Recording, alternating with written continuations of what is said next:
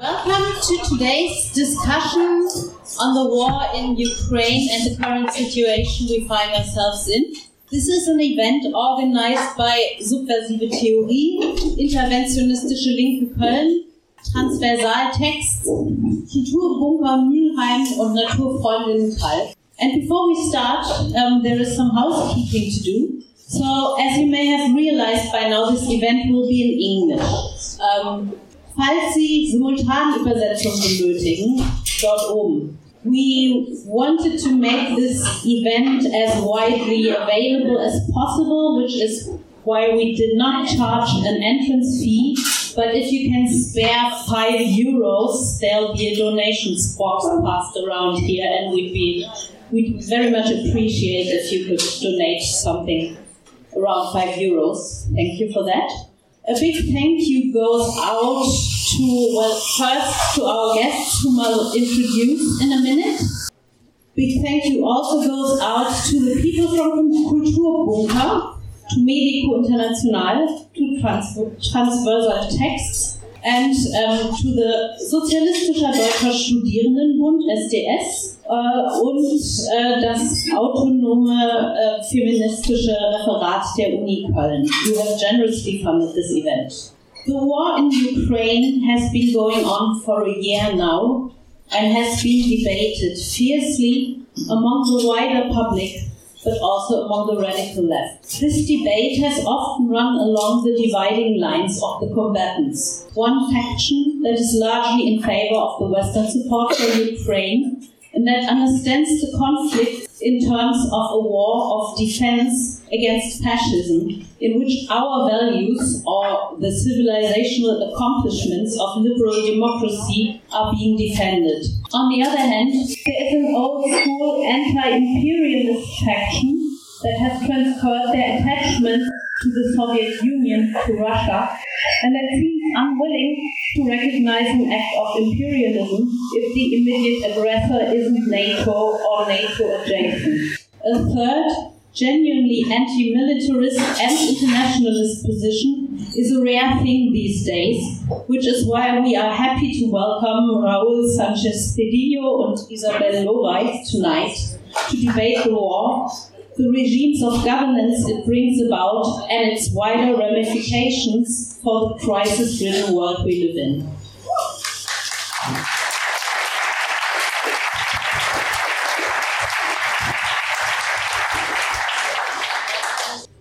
Raúl Sanchez Cedillo is a philosopher, activist, and translator who lives in Madrid and since 1991 he has been collaborating with the post-operaist research and political networks and has edited a number of works by Antonio Negri, Felix Guattari and others. Via the Fundación de los Comunes and the Universidad Nómada, he has worked closely with Ukrainian artistic and political initiatives at the time of the 2014 Euromaidan uprising against the Yanukovych government. The German language edition of his book This War Does Not End in Ukraine, dieser Krieg endet nicht in der Ukraine, has just been published by Transversal Texts Isabell Lorey is a political theorist and professor of queer studies at the Academy of Media Arts KHM here at Cologne. She has published widely on biopolitics and precarity as a feature of neoliberal governance and works for transversal texts. In her recent article Kriegerische Maskulinität, äh, Männlichkeit und autoritärer Populismus Lorey characterizes the martial, martial masculist politics of identity that prevail in the East and the West, and argues for a politics of care against militarism.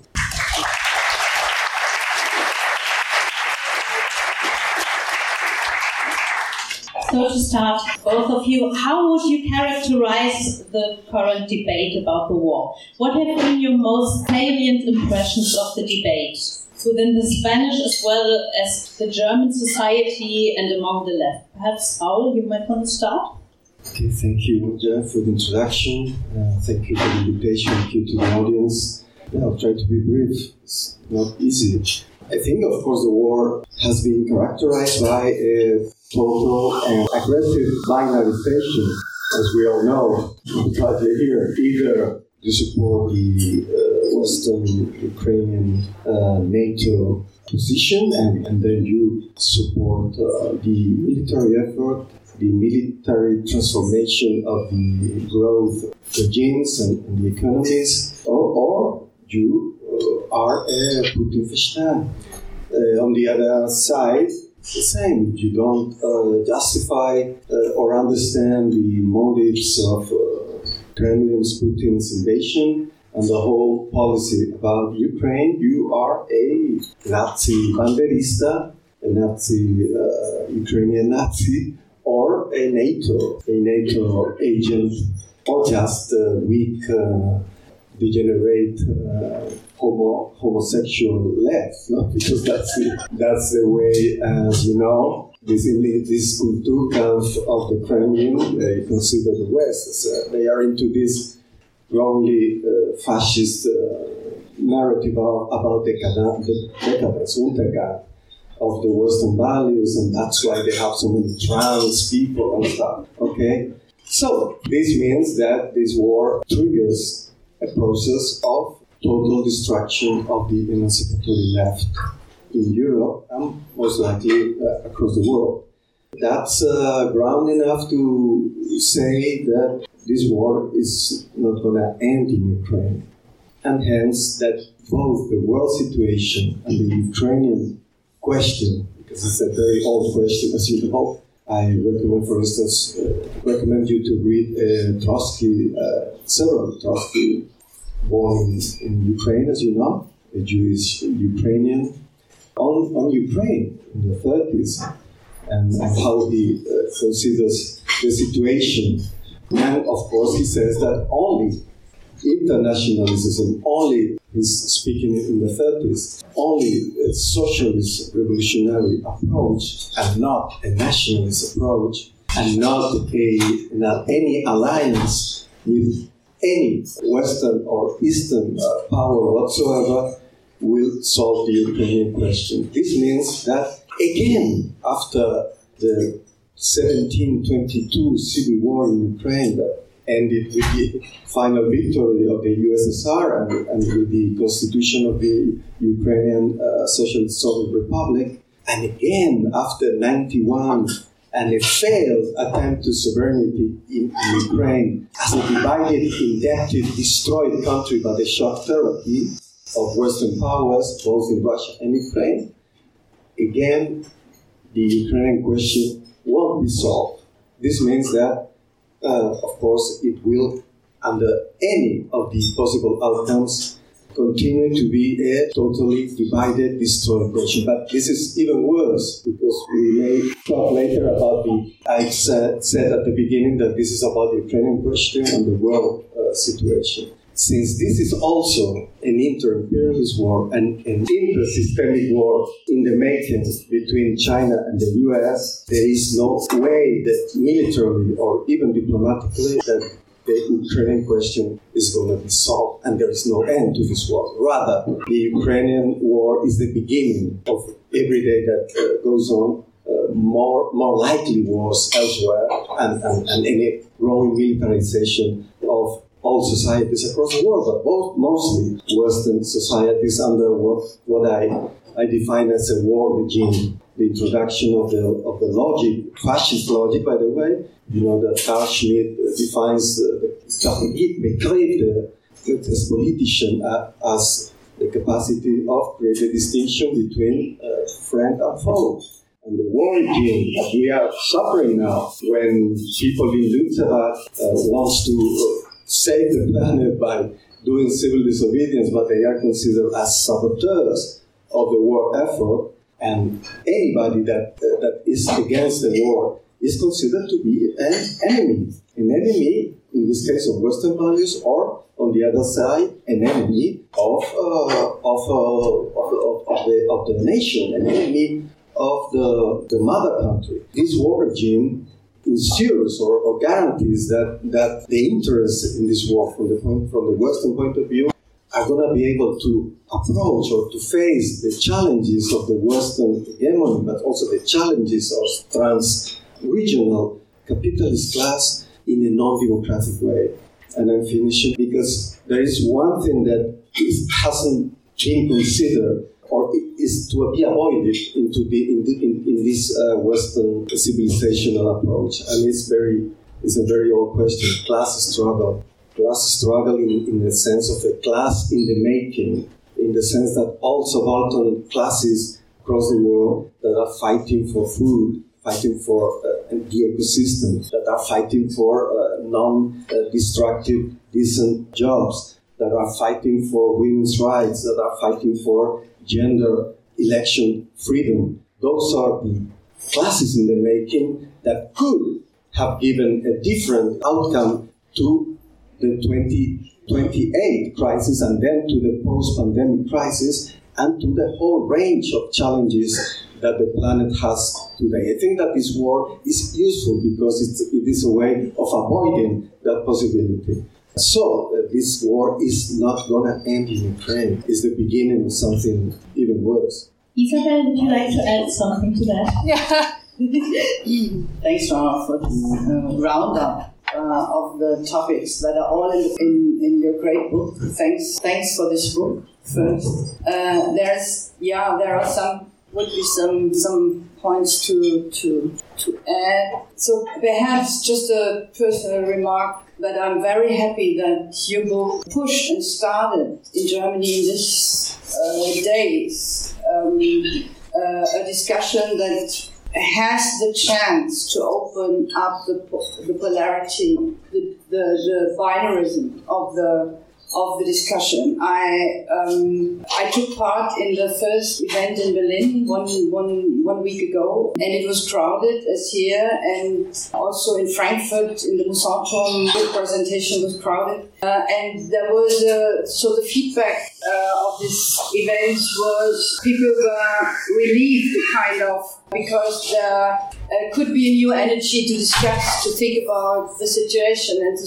to think about this uh, really, really extreme duality of of silencing. So it's not it was not possible to speak even under friend with friends because there was in advance the fear that the relationship could explode, uh, and there was an avoidance all around in private, even in, in uh, uh, private relationships, to avoid the topic of the war of the militarizations in Germany, and this was a nightmare. This silencing was a nightmare, the pressure I felt. And now it seems to, to open and it, there could be a chance, not only with the book, the book is not enough, but it, there is a desire to, to get rid of this duality that is silencing. So this is what, uh, what I hope uh, we are in a in a process that starts. And uh, just perhaps to add from a, from a queer feminist perspective is that even in um, in feminist discussions, there. Uh, so the first reactions, the first the first uh, the first month of the of the of the war in Ukraine, the, the attack of, of Russia of Ukraine, uh, the reaction in the international feminist community was nationalism, and even under those for, for whom this would have been a few days, a few weeks before, absolutely a taboo to think from a feminist perspective in a national uh, frame. And uh, this this this militarization made something possible that was unthinkable. I don't know, two thousand uh, one year ago, more than one year ago. So this is absolutely decisive, and we have to understand what is going on? What is going on that this could happen? And I think we will come back to that. And this is also what I try to to to combine when I wrote this text. And this text was written, I don't know, after five, six weeks after the, the invasion of uh, Russia and the attacks. So very, very um, and I came from analyzing the, the, the pandemic, what happened in the pandemic, because also the left in the pandemic was quiet. What happened? What was the transformation of society and the psychic and the way of living in this pandemic times. And, and it was, in my point of view, a transformation in an authoritarian way, in a, in a lot of layers. And then a war, huh? in this, yeah, so we have to speak about that. As already mentioned, Raul, your book is entitled This War Does Not End in Ukraine. In a recent interview, you referenced Giovanni Arrighi and Beverly Silver, who had stated that with the gradual decay of American hegemony, the capitalist system entered a phase of systemic chaos. You point out that given the finite nature and instability of fossil fuels supplies and the extractive regimes that rely on them, given the increase of extreme weather events and the strain that the COVID epidemic has put onto global health systems, we should rather speak of an ecosystemic chaos that the war in Ukraine is a mere part of. And you predict that considering the forces involved in the war and their allies, it is likely that we are seeing the beginning of a world war amidst a crisis of the ecology and the capitalist system. Can you elaborate on that? Yeah, uh, you know, there are many uh, comparisons and metaphors around this war. Some, there are even some preposterous uh, people that even have told me that, uh, so, uh, you are not supporting the Ukrainians, so you would have sided with Hitler in the Spanish Civil War. Uh, you wouldn't have supported the popular uh, socialist, uh, not socialist, but the socialist forces inside the Second Spanish Republic. That's the level of propaganda. But they also say, of course, both sides, they compare it with the Second World War. You know, Putin says this is the Banderists and the Nazis, and the others say exactly the same that Putin is Hitler. Because that's great, because there is nothing much more binary than that. And, and more, mm, you know, uh, blackmailing from the emotional, ethical point of view. You cannot reason about that. You cannot doubt, you cannot hesitate. And I think that uh, for other reasons, the best comparison, but for the worst, I mean, it's today's even worse for obvious reasons, is the First World War. Because uh, there's elements enough to say that this is, if we have to, to, to take a look at, at the, at the current events as, as, what, as what I would term as a Vorspiel no? of, of events, is that. Remember how it started, First World War, around Serbia and the Serbian nationalism. This is different because in this case, in that case, was a pro-Slavic no, relationship with Russia and so on. This is different. The Ukrainians are also Slavic, but of course, uh, in a sense, the Ukrainian-speaking people has been coordinated to the uh, Tsarism and and then to Stalin, Stalinist policies. It is absolutely anti-communist propaganda to say that the USSR, like many people in Ukraine says, remember that there is an anti-communist campaign since uh, since the beginning, but usually after Poroshenko in 2014 started the decommunization laws, which means that anything that has to do with the socialist uh, project and the socialist Soviet revolution is totalitarian and is uh, absolutely a crime. This means that the conditions of uh, Ukrainian speaking people during the, the, Soviet period were colonial, were of total sovereignty. That's bullshit. I mean, historically, and has to has to be.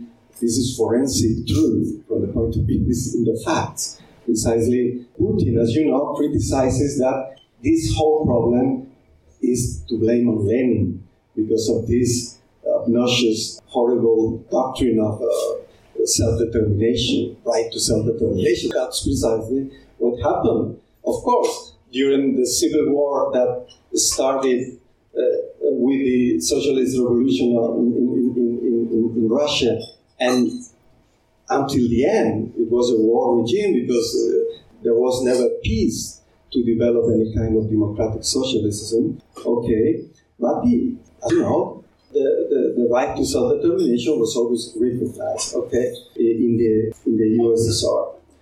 The First World War started as that game of alliances around Serbia. In the book, in the book, I quote a very interesting book by Christopher Clark, as you as you know, that is called Sleepers.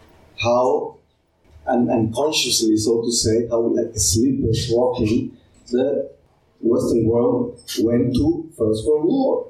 That nobody wanted apparently. That oh, that cannot happen. Even the Second International said, no, this is not going to be so serious. And if it happens, we'll fight it. No? Remember that, like today, the left was totally destroyed by First World War. The Second International, the biggest organization, uh, international organization, and of course the most powerful labor movement organization was totally destroyed by this war because they became nationalists they became, uh, they, they did this sacred union with the colonial uh, bourgeoisie.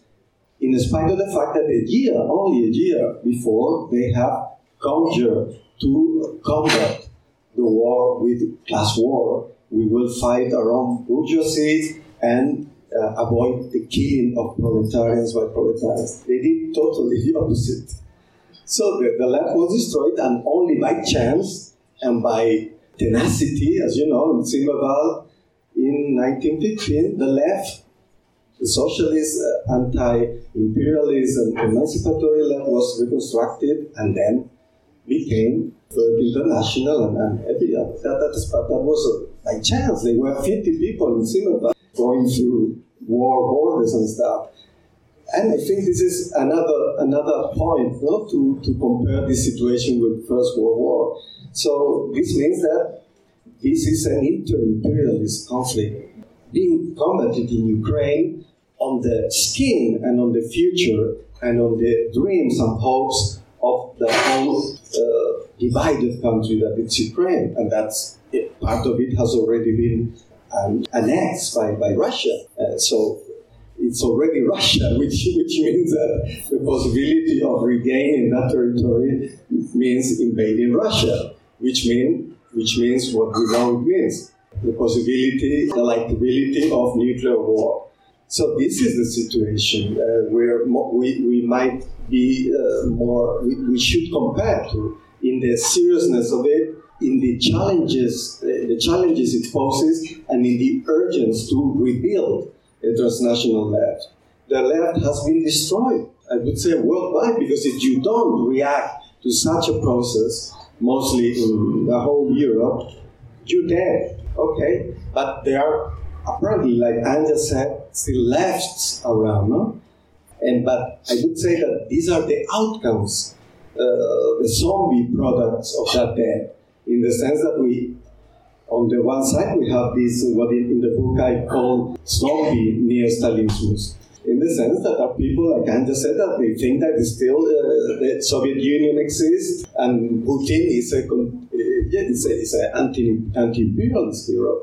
And this is not only position that exists in, in the Western world, in, in, Europe and Western Europe, but also in Latin America, uh, unfortunately. Some, I, I don't want to blame any leaders, but some important and sympathetic leaders have uh, congratulated Putin and have defended Putin. This is another blunder of the of the whole Western operation. It's a diplomatic disaster. The global South is against this war, which means that uh, the diplomatic capacity to recreate the democratic world order by this war is absolutely impossible.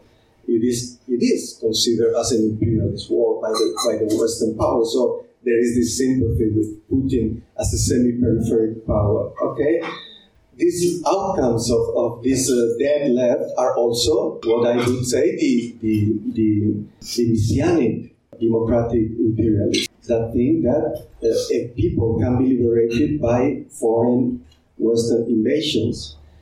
I know that you know we know this you know this in Japan. You know? It is a, I would say it's a, it's a, it's a right-wing version of some approaches of Hannah Arendt, or at least they use it of Hannah Arendt to justify the American freedom. I was commenting with, with, with Isabell uh, a recent article uh, the other day, maybe yesterday, by one of the friends that was with us in, in, in Madrid. During this uh, meeting we had in the, about the future of Europe, for the new adoption of Europe, uh, with Ukrainian people, with Polish people, with critical politicians from other groups, and we were trying to discuss about how we may build a, an anti-fascist, an anti-racist, uh, emancipatory uh, Europe against the course that we was taking. And at that very moment, the, the, the Crimea invasion took place. Okay? So this uh, comrade and, and others, they read the statement. Some of the people were not happy with the statement because it, it was during the Maidan because it has a very, on the one hand, said that Putin is Hitler and so on, and it has some nationalist uh, tones. Okay, well, as we see, these uh, these comrades, we didn't get in touch anymore after this because, as you know, uh, an ongoing civil war uh, was uh, going on in, in, in, in, Ukraine until until the Russian invasion, and they became uh, left nationalists. And the other day, this uh, comrade uh, has written an article on foreign affairs blaming Europe of being afraid of revolutions. What does it mean? It means that only the United States understands anti-colonial revolutions. So this narrative, this uh, this uh, this uh, messianic narrative about the U.S. being an anti-colonial power, because they, as you remember, after World War, Wilson was one of the President Wilson was one of the promoters of the Society of Nations, and one of the, the 18 Wilson points was the right of uh, nations to self-determination, to end the, the colonies. We know what the US did afterwards. They didn't create colonies, but they created a lot of a lot of dictatorship, national dictatorships and fascist dictatorships everywhere, but not a colony. We respect sovereignty of nations. So this narrative is being pushed against what this comrade uh, writes on foreign affairs, the um, conservative approach of uh, Berlin, uh, Paris, and so on to uh, the colonies and, and national liberation processes. So there is this transformation of a emancipatory or radical democratic genealogy of anti-colonial struggles to say that the Ukrainians are a colony that are fighting for the self-determination, and only the U.S. and the nationalists, uh, the Polish nationalists, and the and the whole uh, Visegrad uh, uh, uh nationalist, homophobic, transphobic uh, governments are ready to face the consequences. The consequences is regime change in Moscow. Regime change in Moscow, because that will that will be the end of colonies. So this means that this is another another Frankenstein. I would say that we need a monstrous left, a beautiful monster, but what the left, the, the dead left is producing until now is this neo-Stalinist zombies and these uh, imperialist, uh, or not imperialist, but these uh, militarist, nation-building Frankensteins, because they are kind of Frankenstein of discourses. And this is uh, this is the, the violence, the militarization we're, we're, we're going on that is the same.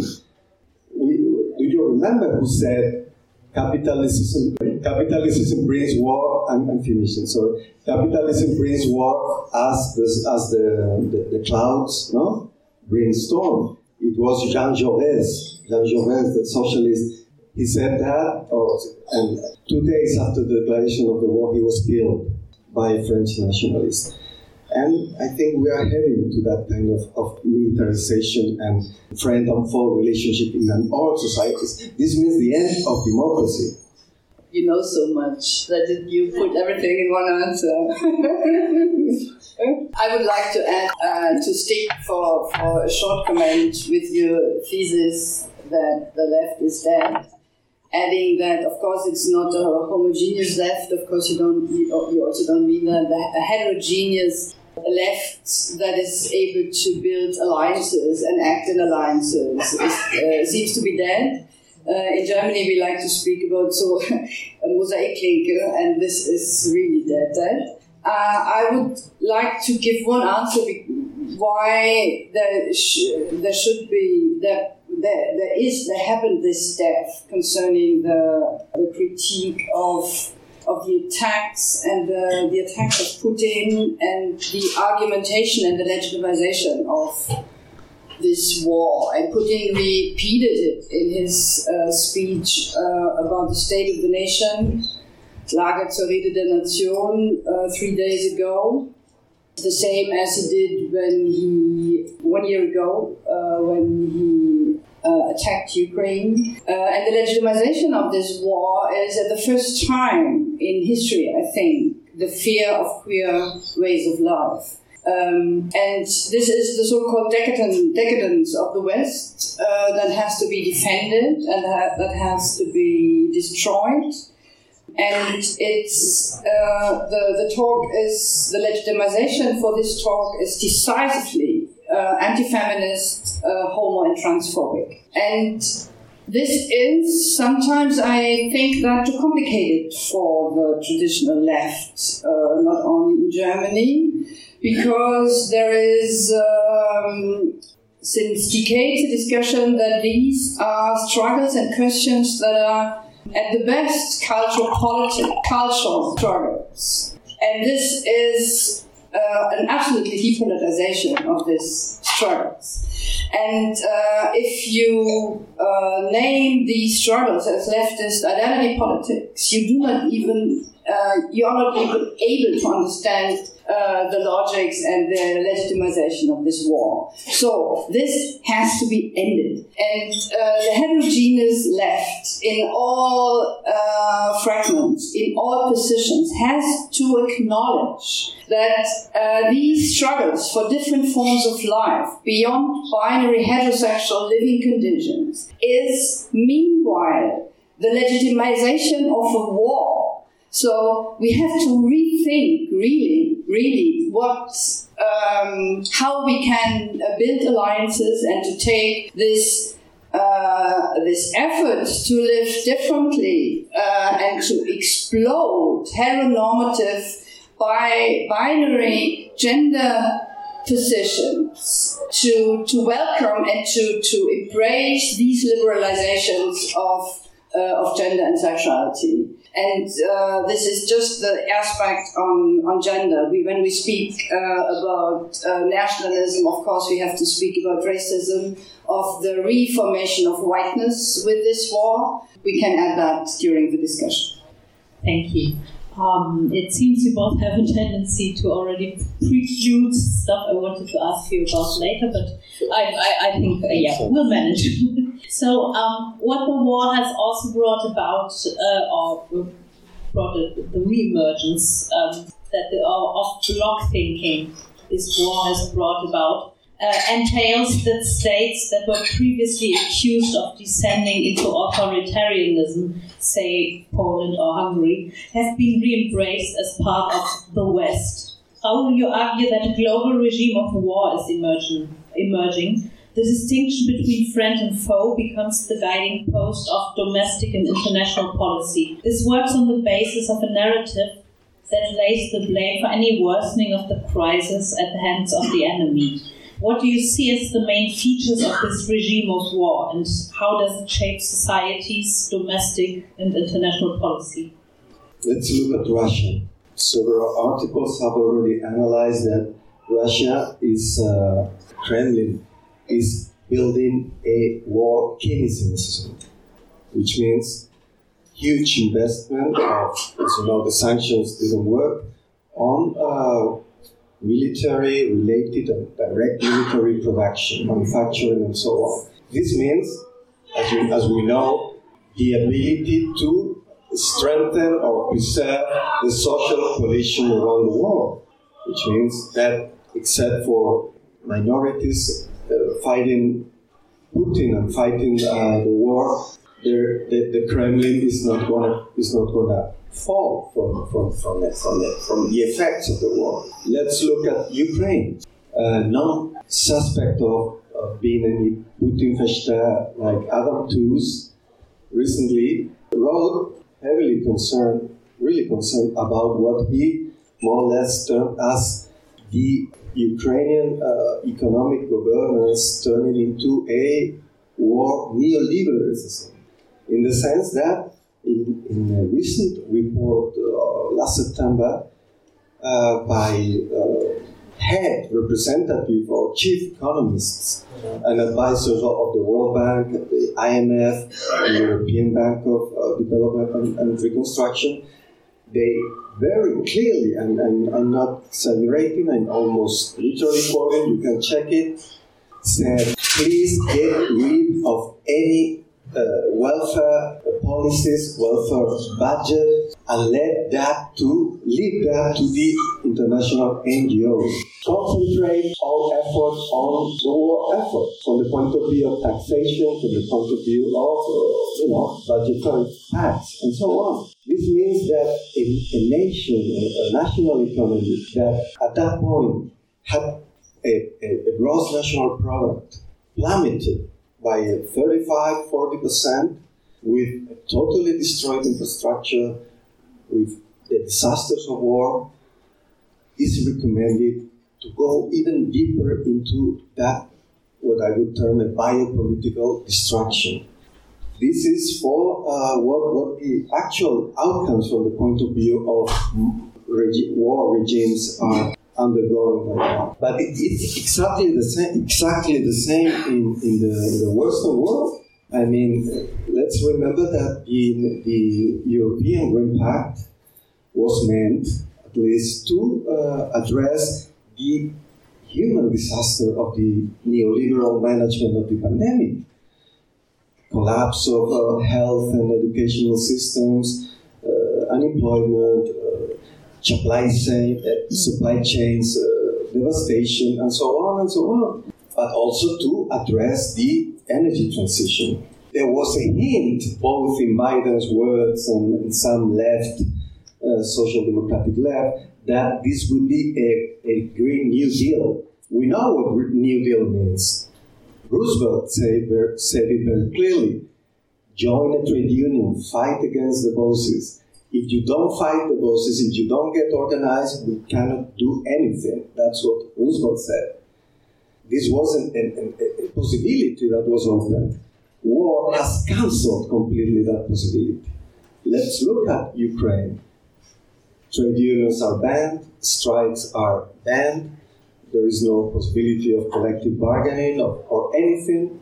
We know that in Europe and everywhere, social and labor rights and civil rights are the products or outcomes of class struggle. If there is no class struggle, there is no any uh, democracy whatsoever from a substantial point of view.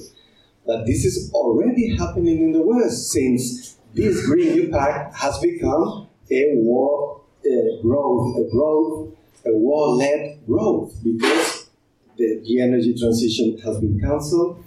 We are back to coal. We are back to nuclear power. We are getting deals with Qatar and, and whatever. We're still paying Putin's gas, Putin gas, and the uh, militarization of the economy is going on and on and on.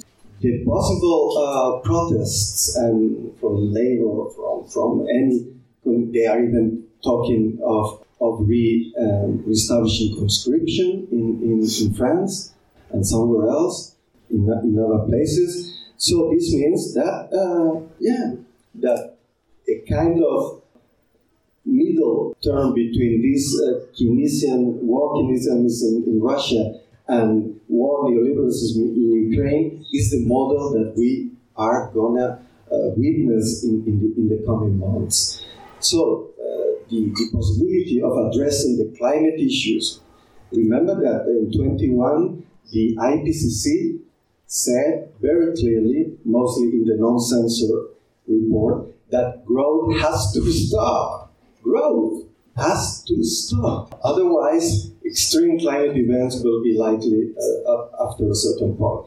This is already lost. So this war economy will have to be the governance of a climate disaster, of a migra- of world migration uh, dimension, of uh, a series of regional wars that have to be placated, and so on. So this is uh, where we're heading. that's why I say that we are in a Vorspiel. we should stop the show as soon as possible. Uh, I think just to, to, uh, to add that uh, the question of climate change runs through your book. Uh, this is, is, is, very very important, very interesting, and also the the, uh, the questions of uh, the queer feminist trans struggles. So just to name some of the emancipatory struggles uh, Raúl mentioned, it's not just my approach; it's also we share that. But I want to to add something concerning the war regimes because you speak also on another war, about another war regime in the book, that uh, a war regime of the left or of the perhaps, uh, you call it the extreme, uh, the extreme center, uh, extreme Mitte. Um, and perhaps it could be translated as the uh, liberal democratic center in Europe, for. Yeah.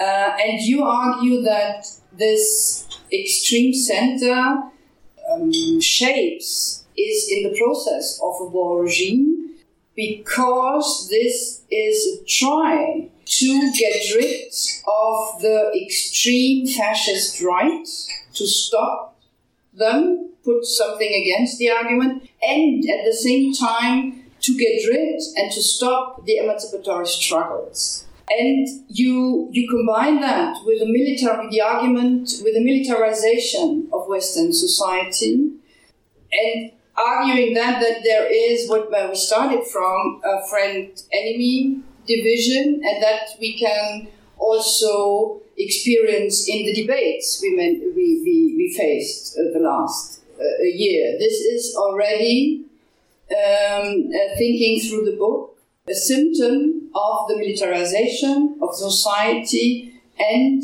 in a, in a broad understanding and not compare it with the other war regime you just mentioned, but it is a Western war regime. We are in the middle already when I when I uh, understood you right, and this is very um, this is a very interesting argument, and this could be an answer why the heterogeneous left uh, is also quiet. Perhaps we have to think, go on thinking through that. And this is also an argument, thinking through this approach is also an argument that we have to revisit and to start a revolt that has to be called democratic, but in a different way as liberal democracy. So this is also a topic we share, but we can also come back to that uh, later. Yeah, um, this process that both of you have, have sketched to some extent now, um, you describe it, Raúl, in terms of fascism, while you, um, Isabell, um, mobilize Stuart Hall's concept of authoritarian populism. So, um, what I wanted to get at uh, now is probably how, how you end up with those um, related but still different concepts to, to describe um, the current uh, formation, authoritarian formation um, um, within Western societies.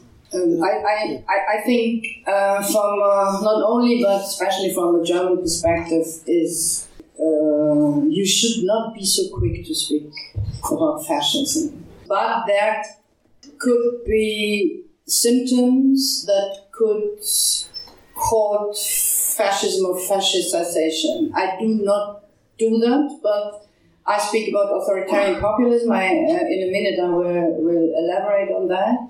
And I agree with Raúl in the book that speaking about a fascistization or a process of becoming fascist, perhaps not societies, I don't know how far, does not mean that there is a repetition of the 20th century. If we, it must be very clear that if we speak about fascisms in the 21st century, we have to really define what is meant with that because this would be a new kind of fascisms and not only one. I speak about authoritarian populism because I wanted in my book Demokratie im Präsens, uh, Democracy in the Present, Political Present, that came out two years ago. Um, I wanted to understand the authoritarian transformation in neoliberalism. And the authoritarian transformation that was already uh, with the with the extreme right, with the global extreme right, uh, that has definitely fascistic practices or thinkings, how it was connected with, with, with neoliberalism. And in this research process, I stumbled uh, over Stuart Hall. Stuart Hall's approach and Stuart Hall's try to understand Thatcher, the Thatcher government at the end of the 70s. Uh, started at the end of the 70s, and he wrote a lot about this. You can say for uh, it was uh, these days already clear that this was the the beginning of a new political economy uh, that was very very uh, quickly called neoliberalism. Uh, and he, he Stuart Hall developed this notion, this concept of authoritarian populism in the in the rise of neoliberalism, already very very obvious in in the Thatcher government and also in, uh,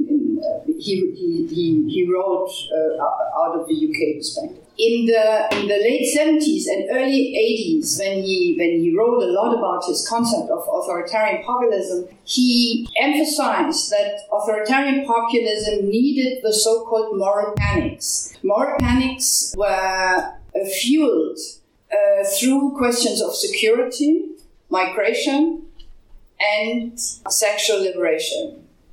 So these three worked again and again for the reformation of authoritarian populism. And very, very, very important is uh, this was also the, one of the decisive aspects I, I refer on, on, on, the, on the concept of Stuart Hall, that he absolutely refused the idea that authoritarian populism, right-wing populism, erases from the boundaries, from the, from the periphery of a society from the extreme periphery of the society. The same in Germany, you can see that authoritarian populism, right-wing populism erases from the center of the, of the bourgeois center. Those who are very well educated and not from the so-called uh, seemingly precarious borders. So thinking authoritarian right-wing populism from the middle of the bourgeoisie from the middle of this liberal democracy was so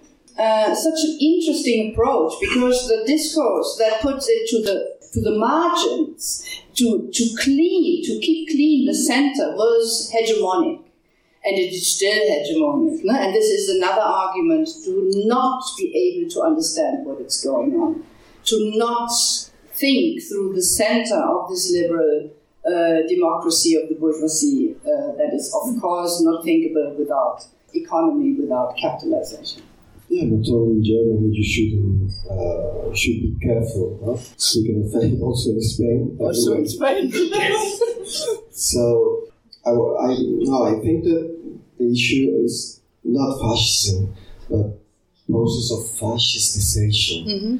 And in the book, I try to deal with that it could be just another book against this war. The first article I wrote in the 25th was uh, a quick reaction, and, and, and, the title was "All Modern War, All Modern Wars uh, See Accelerate Fascism." I think has been proven by the where fascism was, was won off out.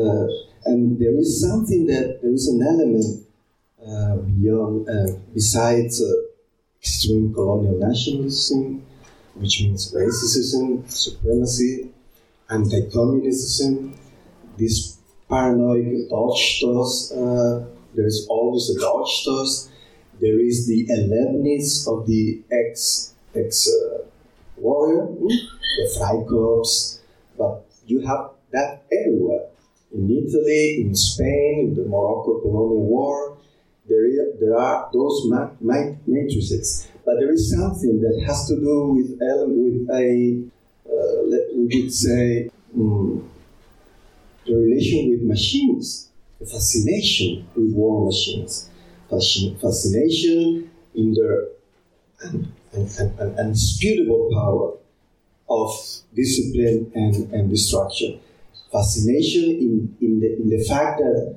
uh, the combination of these war machines and human elements creates an, an indestructible force.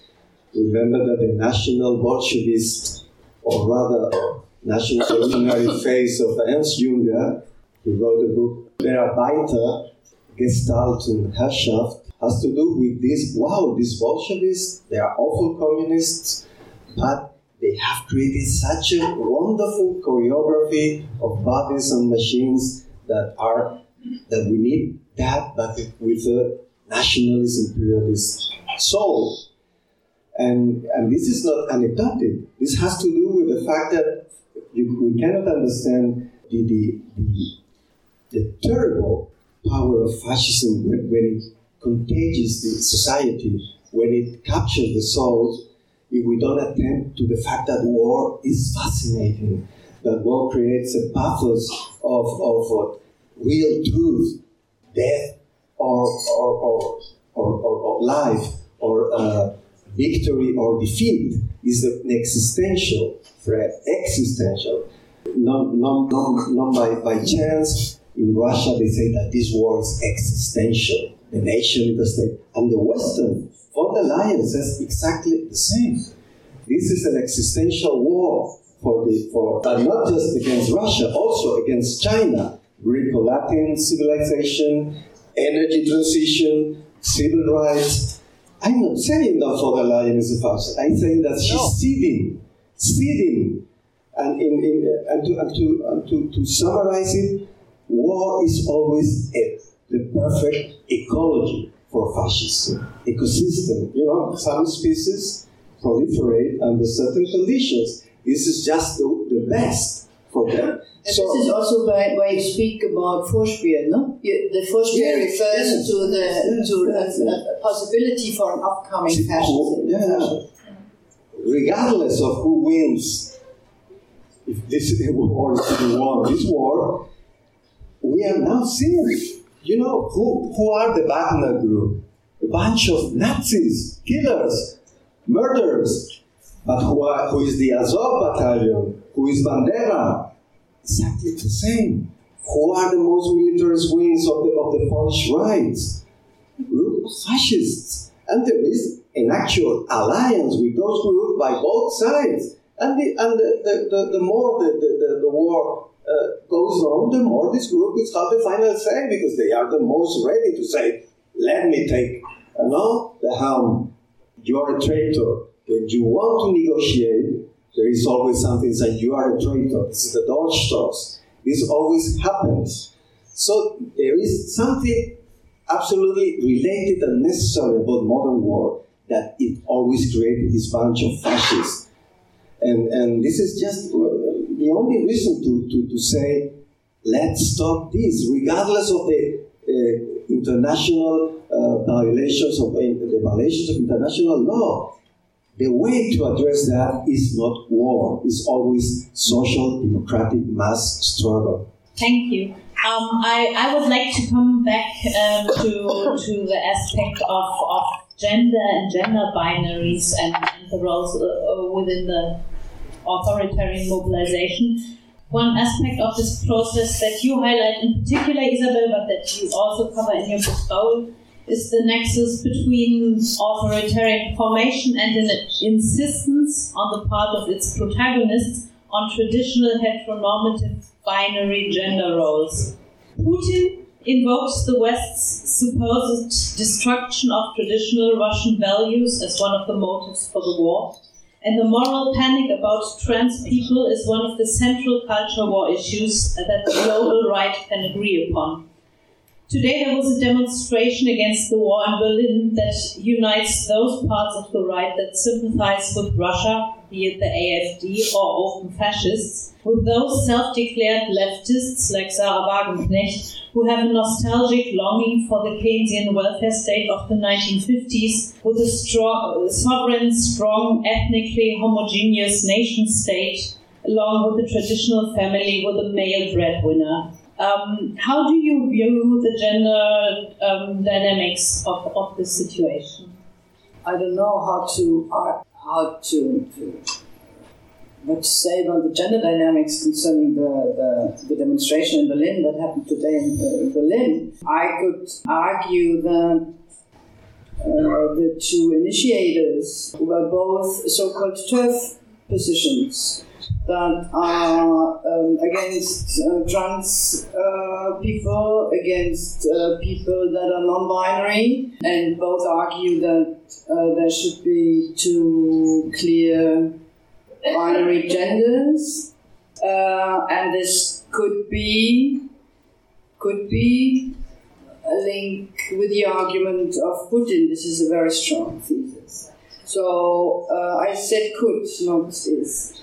Um, but um, you need for nationalism, you need uh, traditionally, and um, I think again we face that in this uh, war situation, and this war in Ukraine, uh, that you need um, you need gender binary because if you think of a nation, you think of the growth of a nation and the the um, you need you need you need children for a nation. So you need women who who, who, who give birth to the children, and you need strong fighting men to to to, to fight for for the for the family. And the family has to be a heteronormative family. So it's too complicated for nationalism and for uh, war regimes to think uh, family in a bigger understanding of family that is uh, greatly uh, um, in the discourse and in the life practices in Spain as well as in, in Germany.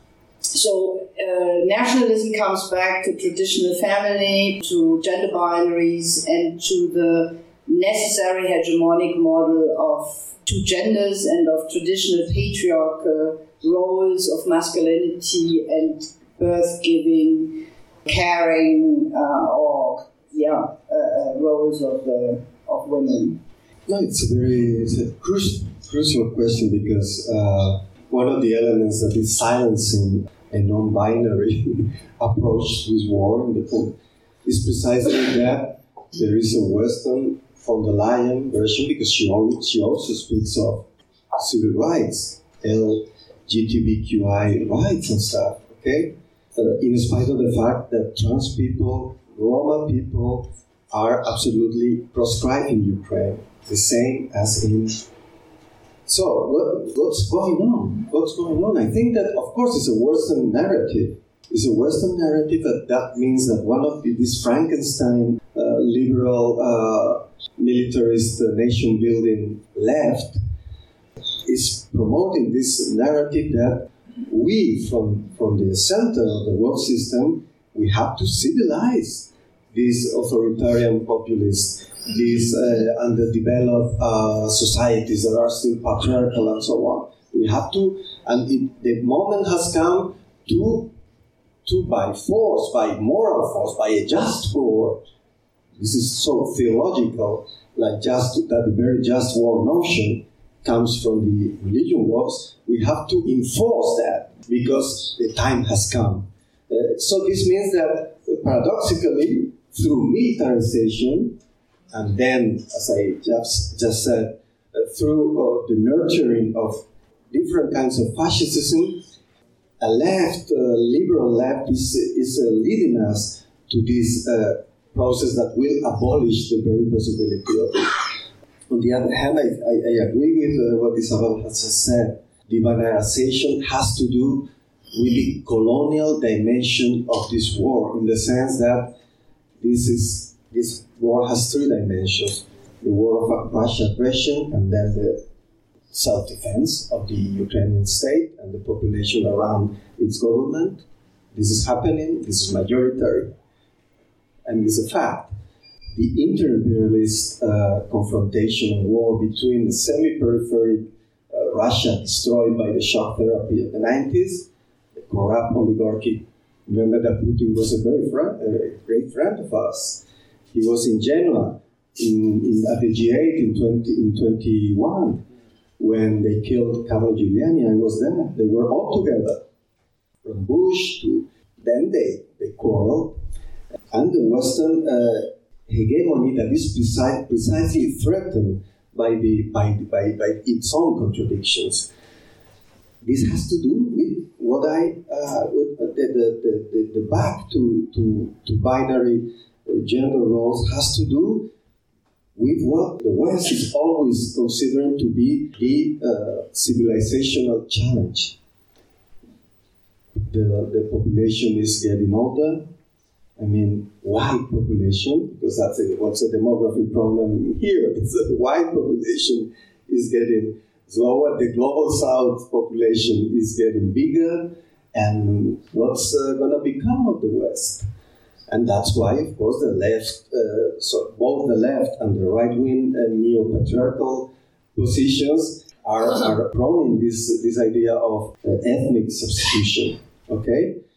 But what is the response of the non patriarchal left to that? To just nation building, enforcement of democratic. democratic regimes where there are no conditions of freedom and of, and, and of class struggles uh, to, to build them.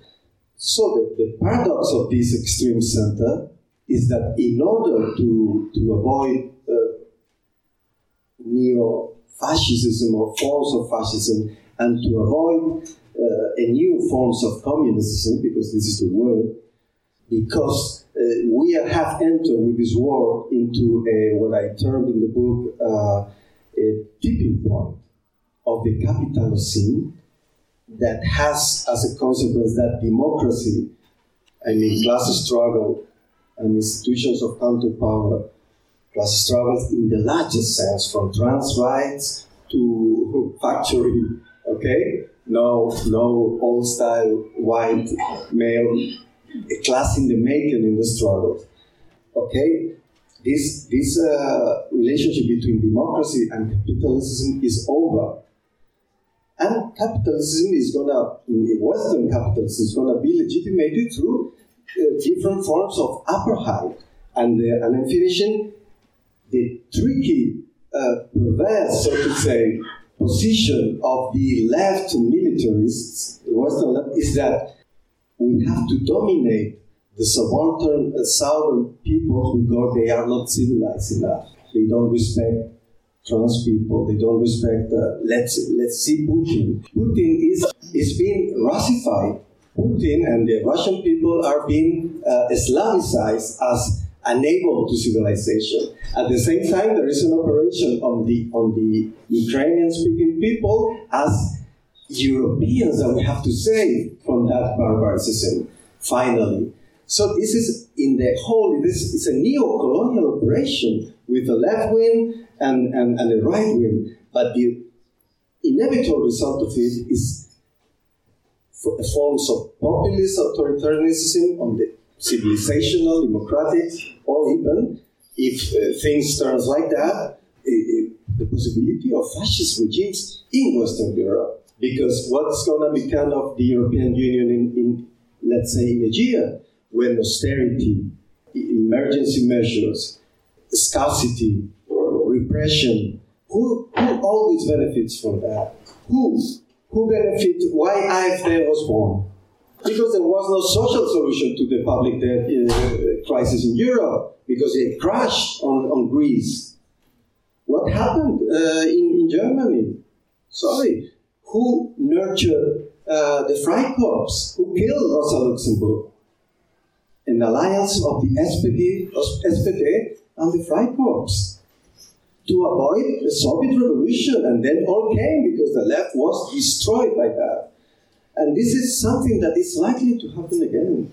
And, and, and so this binarization is a, is a, is a, is a product of this uh, colonial imaginary and colonial approach to the Western decadence, to the Western hegemony decadence. Thank you. So, uh, for the final part of our discussion, I would like um, to take a look at uh, possible forms of resistance and of struggles against the regimes that have, we have examined so far. So, uh, Raúl, as a predecessor of the kind of internationalist response that is needed today. You, on the one hand, invoke, invoke the Zimmerwald meeting from 1915, and you name the IWW, the Internationalist Non Sectoral Union that was founded in Chicago in 1905. Um, why do you reference a union, given that so much of what we struggle against nowadays concerns not so much the productive sphere, but our reproduction as individual workers or as individuals, as well as the reproduction of humankind and the planet? And what struggles can we look towards? Uh, how do we reach what you call a constitutive peace? Constituent, sorry. Constituent. It's very important. constituent, sorry, a constituent peace that disables the war machines of the capitalist system that your book makes a case for. Zimmermann and the group. Zimmermann and, and the IWW with the union and the reproduction. Well, Zimmermann because that's where everything was born. It was pathetic, pity people trying to solve the, the world situation, but it was a, you know, like a molecule that, that started.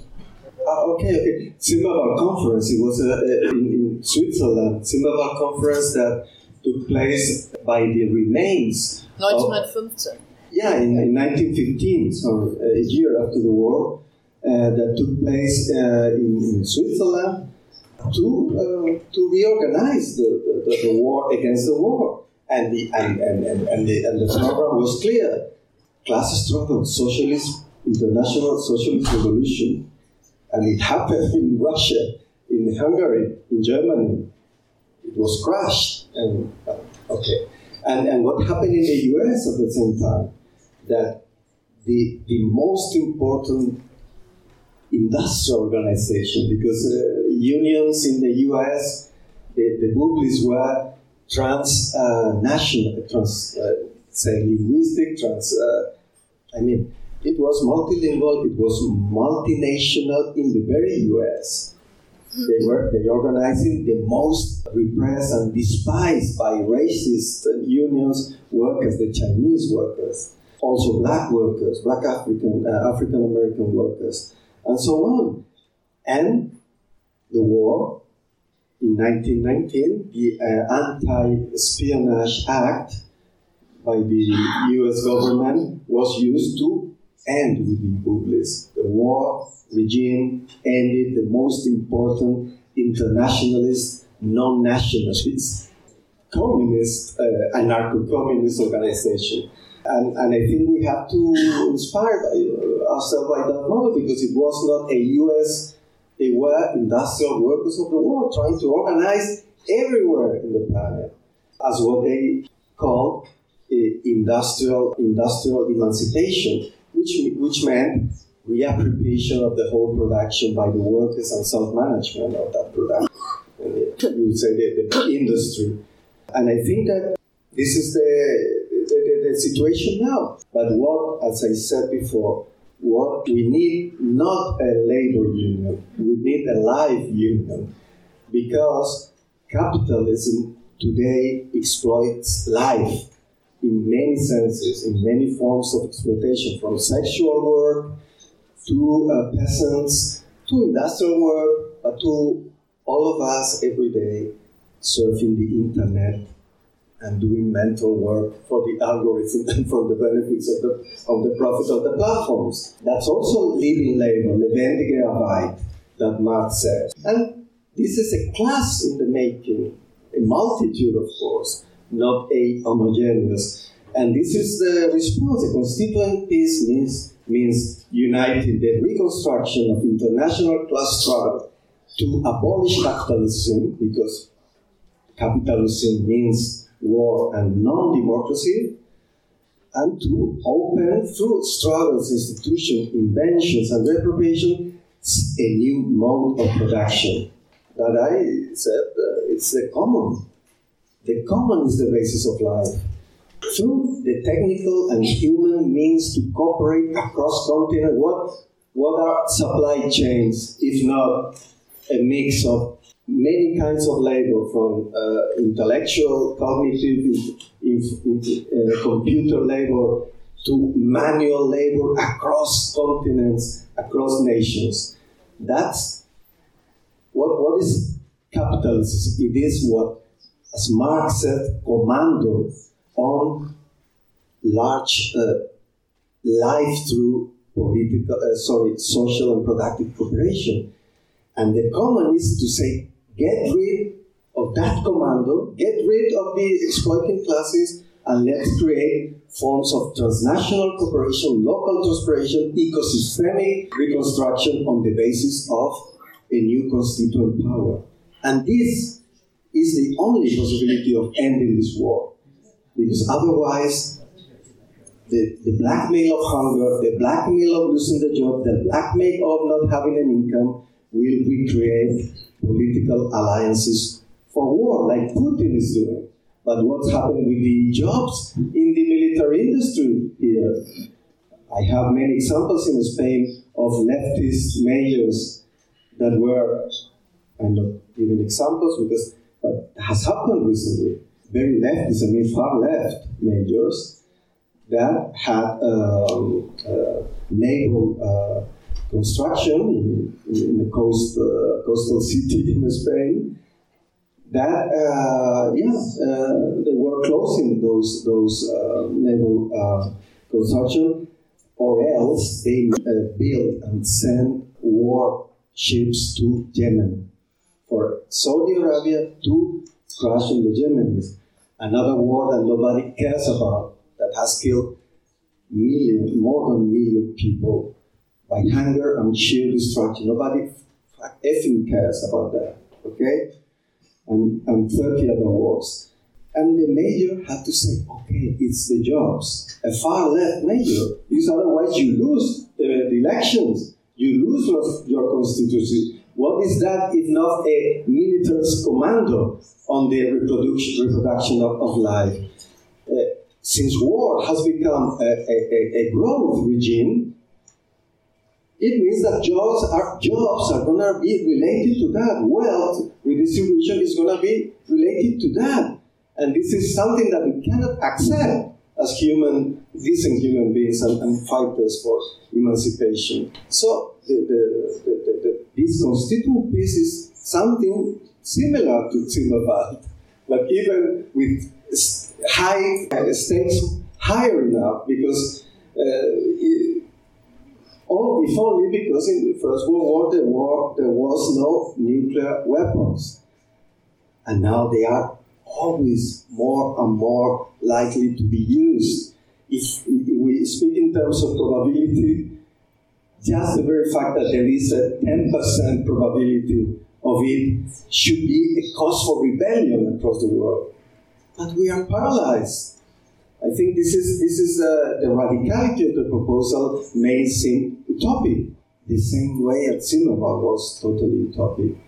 But this is the, in my in my in my opinion, where the whole situation is going uh, to. So, um, I, I would like to add something more how you end the book, how um, to, to strengthen your end, to to uh, in, in adding uh, some some points, some notions, some concepts uh, to what you said, and to refer more a bit more, perhaps a bit clearly on, on resistance. You did that. Constituent freedom is much more as any idea of negotiations. It means different forms of subjectivation. Subjectivation that demilitarize in subjectifying, in refusing to be a subject in abortion, to refuse to be a subject that has a clear identity that can be, uh, that, that tries to live autonomously without uh, with with refusing the necessary being related to others. So refusing the the production of the commons to translate it in, in the notions of of Raúl. So, and what is very strong at the end of your book, so this constituent freedom, that means peace. to peace. constituent peace, very important, peace, not freedom, um, is something that has to be lived, that goes through, that has means different forms of subjectivations. That is nothing that can be outsourced to representatives. And what the strong argument you're doing with uh, Guattari, the three, three ecologies, is that we, when we think, when we struggle against the climate change, that we uh, uh struggle in ecological struggles, this is never enough uh, in, a, in a very one-dimensional understanding of ecology. It has to be connected with the production, with the thinking through uh, social ecology means with social relations, with ways of being connected, with uh, the production of the common.